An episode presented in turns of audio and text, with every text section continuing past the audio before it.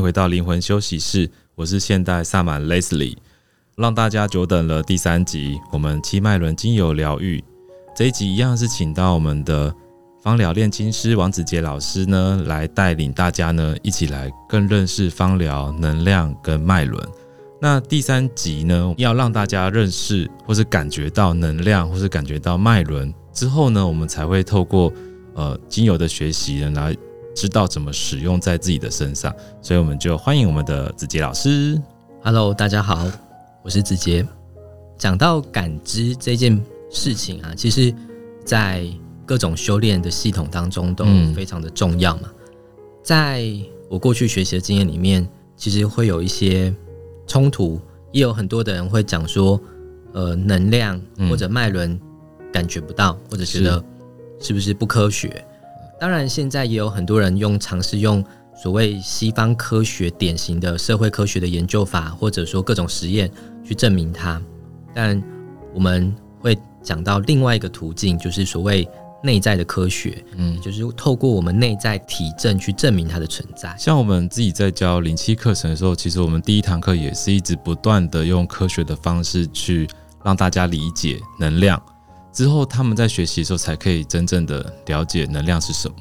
嗯，我们讲说能量，或者说呃，在我们身体里面，我们可以说，可能大家听过一个说法，就是万事万物它其实都是能量组成的。没错，所看到的一切，就是跟我们的内在都有关联性。对，这很多科学家都有在讲，你必须要用能量的角度，或是频率的角度来看待这个世界。那我们讲说不同频率的。能量震动，它就会形成不同的能量场。这个能量场有可能是一个实体或者非实体，它都会产生不同的场。然后我们再跟这个场去互动的一个过程。当然，在这互动的过程当中，我们的呃所谓脉轮或者能量体、能量场也会发生各种不同的变化。嗯，那这变化其实就呃相当的有趣。透过这些变化，我们可以判断我们要怎么使用，或是怎么去疗愈，对不对？呃，可以这么说，嗯，对。那怎么样的情况之下，这些脉轮才会有变化？会进太快进入到问题？我们先讲说，如果我们将身体比喻成一个河流的话，嗯、我们知道就是人有至少百分之六七十是水组成的嘛。对，那海洋也是，地球海洋是不是也是大概六七十？对，其实我们人里面的身体的组成跟大自然是很相似的。那我们说脉轮其实就有点像在河流当中进行储存和调节的那个水库，它负责调控各种能量的循环和流动。嗯，那这个河流其实就是所谓大家常听到的经脉，就是经络或者脉络，很多的管道在身体里面，各种的能量的渠道，而这些渠道它会在脉轮上面去做调控。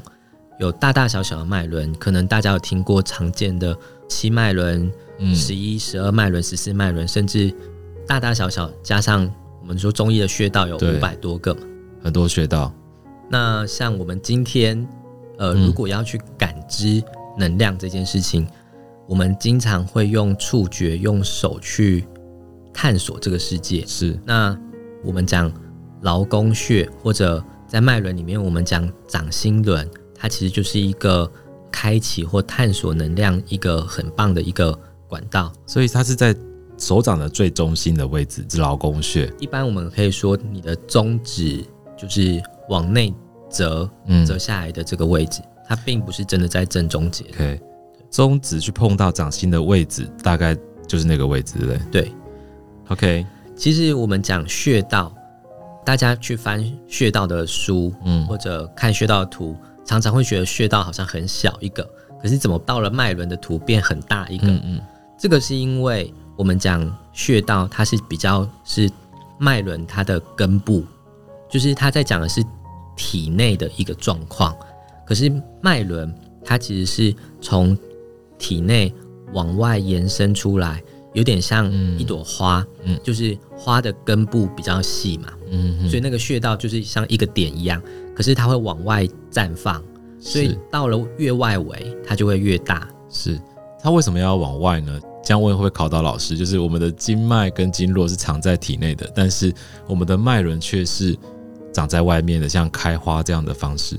我们脉轮在体内也在体外长出来的概念，就对开花的概念，就是它的根部还是在我们的身体里面，中脉。嗯，对。那所谓中脉的概念，其实它是在能量体上面，我们身体的核心，并不是真的在肉体层面的里面。嗯、但要对应的话，其实就是对应到我们的脊椎的位置。嗯，我自己蛮把它解释成就有点像天线的概念这样子。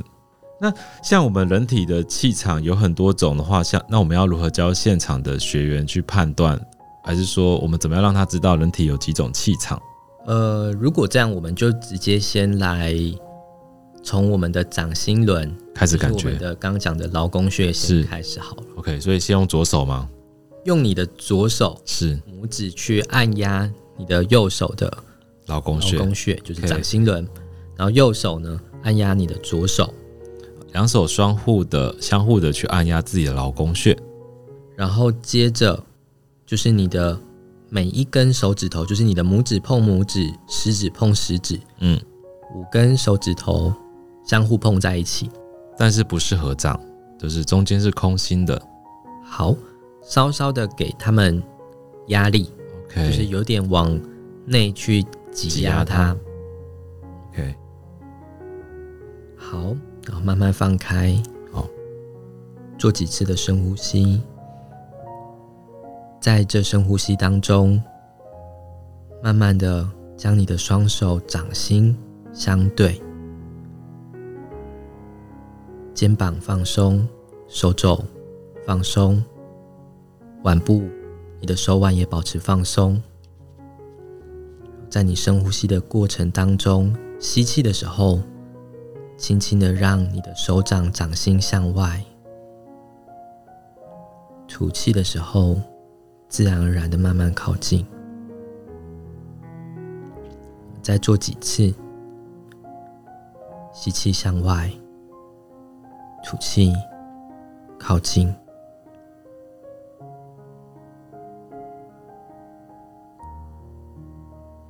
以你的速度，慢慢的呼吸。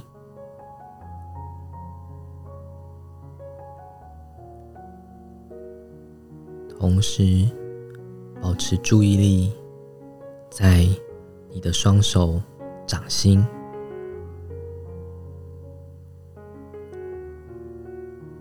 有些朋友这时候可能会开始感觉到你的双手手掌之间有一些温度、压力、密度，或者有的人可能会感觉刺刺的。麻麻的，或者各种变化。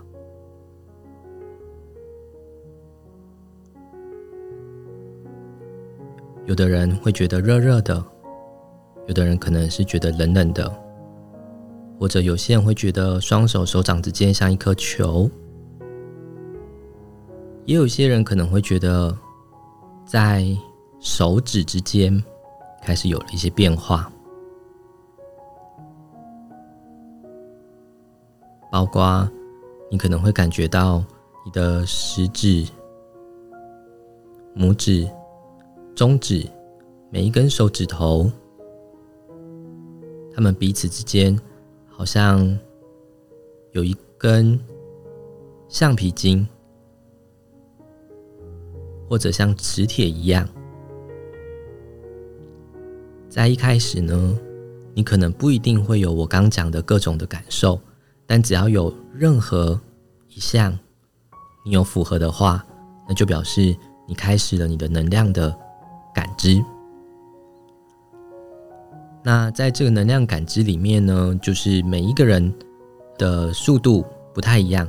有些人这个练习可能需要反复做个三次、五次，嗯、甚至要更长的时间。也有些人可能一次，甚至刚刚就已经。就是有非常明显的变化，像我刚刚就觉得我的手很麻，然后我甚至觉得，嗯，可能是我这边是过度使用手机，有一点抽抽抽痛的感觉，像这样子也是一个正常的感反应吗？这是我们讲的所谓气感，嗯嗯，对。那嗯，气感这个部分，像你讲的手机常用啊，嗯、或者各种可能性，通常如果我们身体里面有一些明显的气感，有不同的可能啦。嗯、那有一个可能是那个地方有一些状况，或者有一些堵塞，它会让我们优先感知到它。所以常说什么“通则不痛，痛则不通”，所以它可能有一点堵塞，所以它有点有点感觉，就是气在过去的时候就会特别的明显。嗯、对，所以这也是一种呃气在走的一种现象。所以现在现场的听众有了一些手感之后，我们要开始。教他们怎么去感觉其他的位置吗？还是我们在做一个很有趣的一个练习好了。是，呃，我们把我们的左手慢慢的靠近右手，右手不动，然后左手慢慢的移到右手的前面。对，然后在左手慢慢靠近的时候，靠近到一个地方，有欸，你就会感觉到。好像是风，但又好像不是风的一种感觉，推不进去，好像是一种磁铁或是一种棉花糖的感觉，会到一个边界有一点阻力。嗯嗯嗯，也许有人像你，可能就比较短，我就比较长，没有啦，就是他的手掌的距离会不太一样，对不对？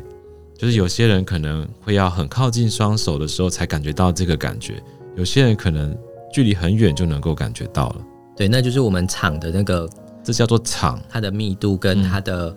出来的那个强度，嗯，当然就是我们还可以再分成你所测到的是外气场还是内气场，那个其实会比较复杂一点点。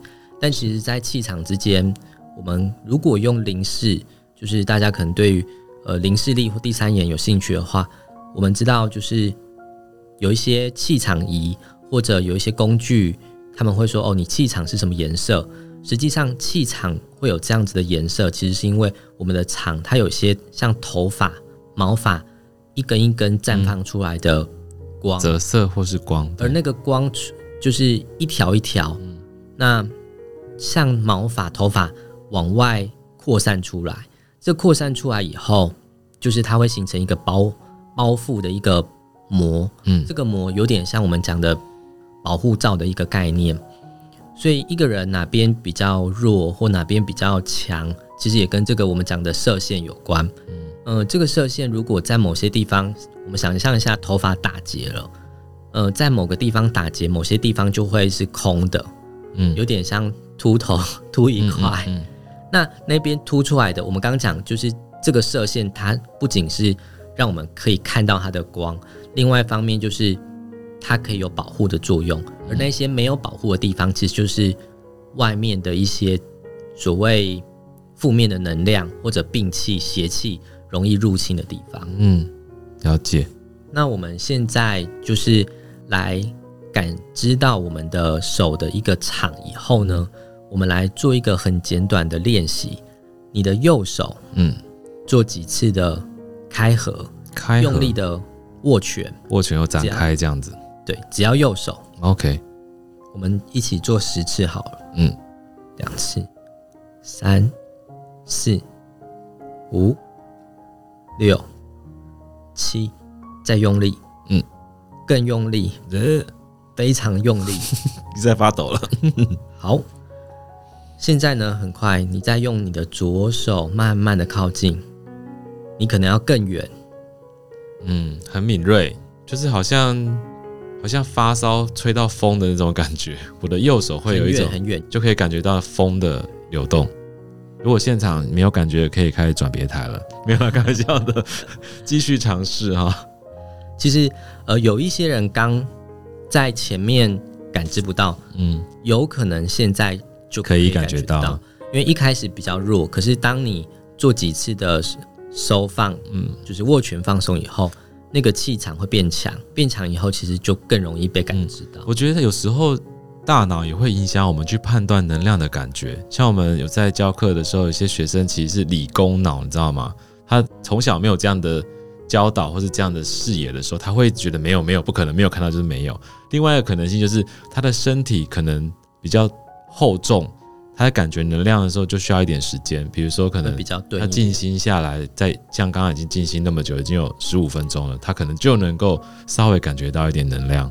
所以如果你没有感觉到也没关系，对，有机会到线下来参加活动的时候，我们再协助你。OK，相信现在大家都有一些手感，那子杰老师会教我们怎么样去感觉他的脉轮是呃，比如说是气盛或是气虚或是堵塞的状况吗？这样子，他未来呃，听众们在知道自己的脉轮状况的时候，更能够知道怎么去使用精油来疗愈对应那个脉轮。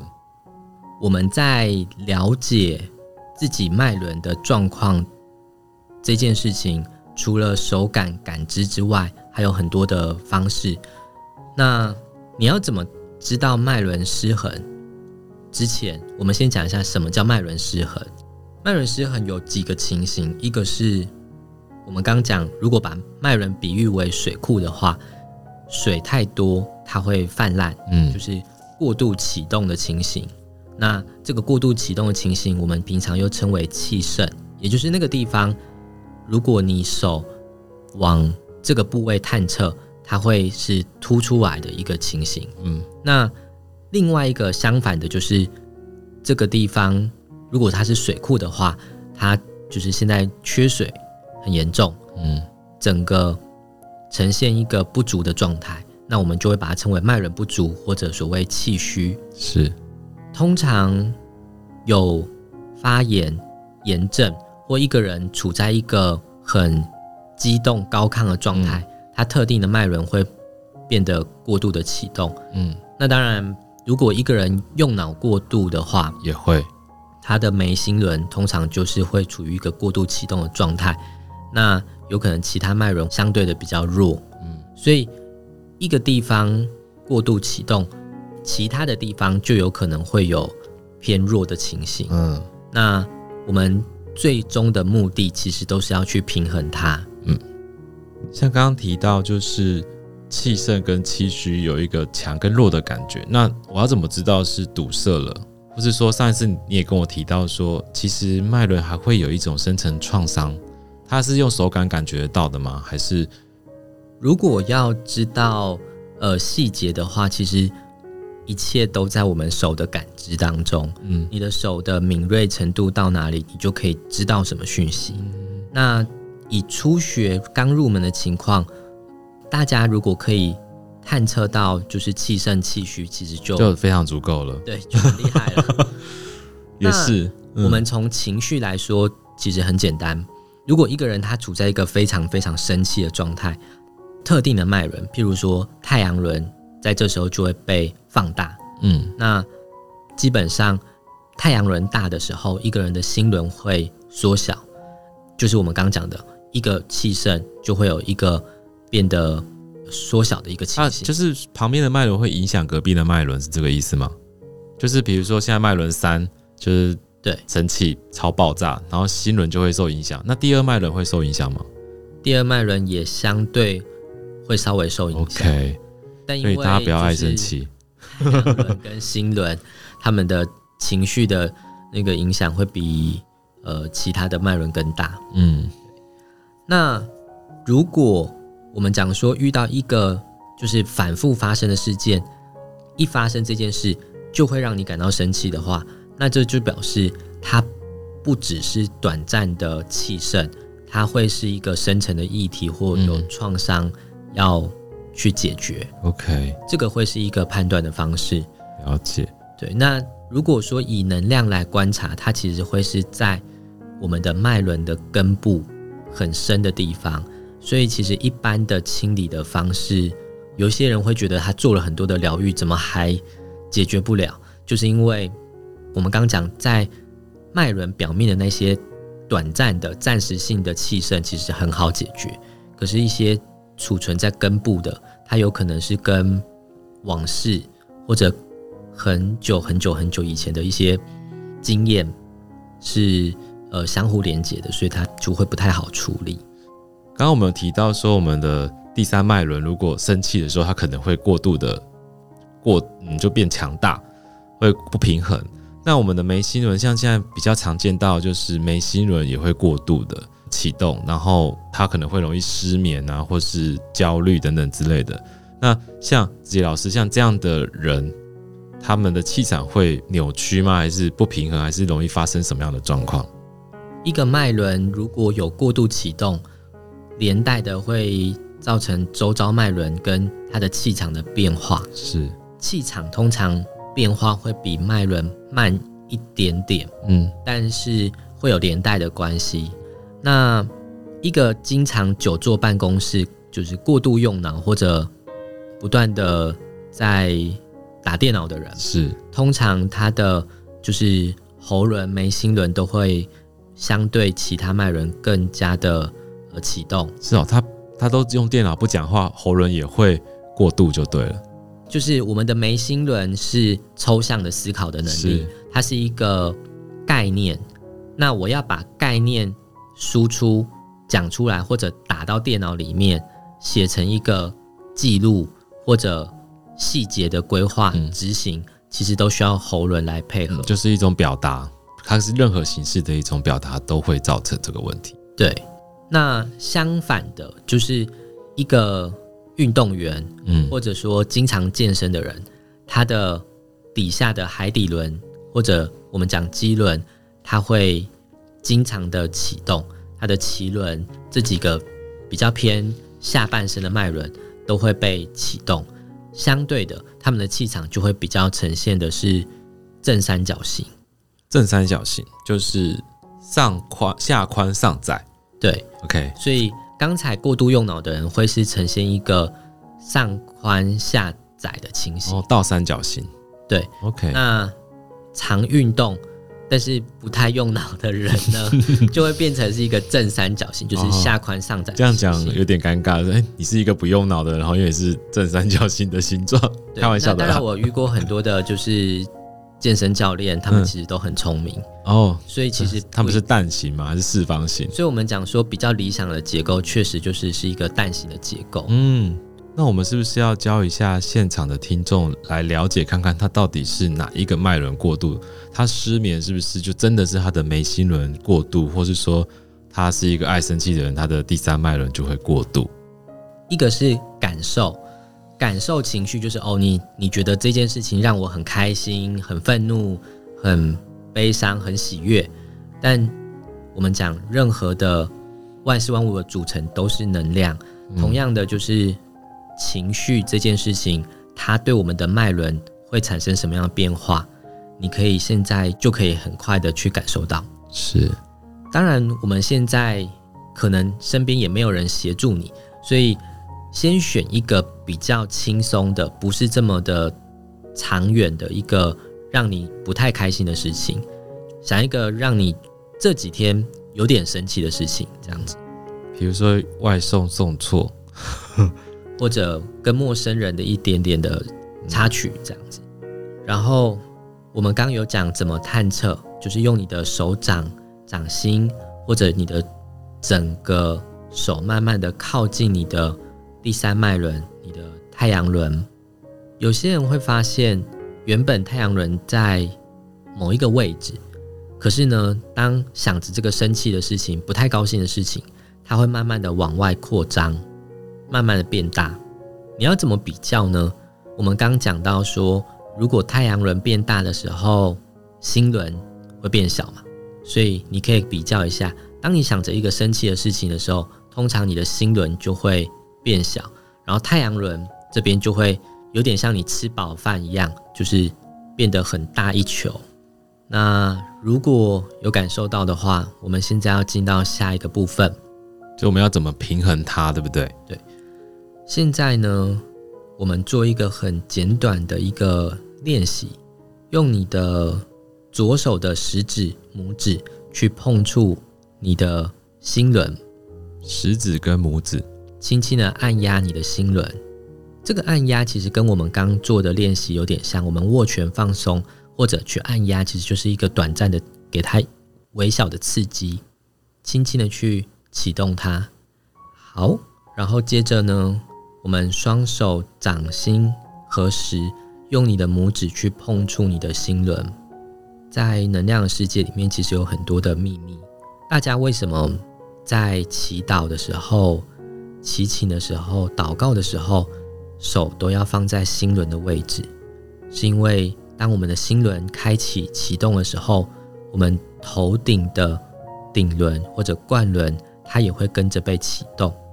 这时候更高的连接会连上，或者说头顶的灵性的能量会开始往下进入你的身体当中。我们先花一点点的时间做几次的深呼吸，将注意力放在你的心轮。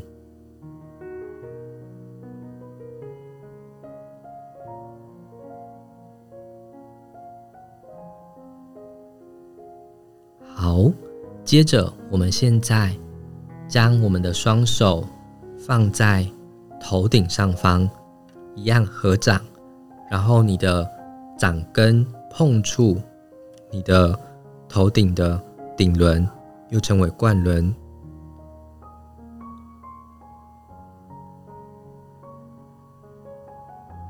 做几次的深呼吸。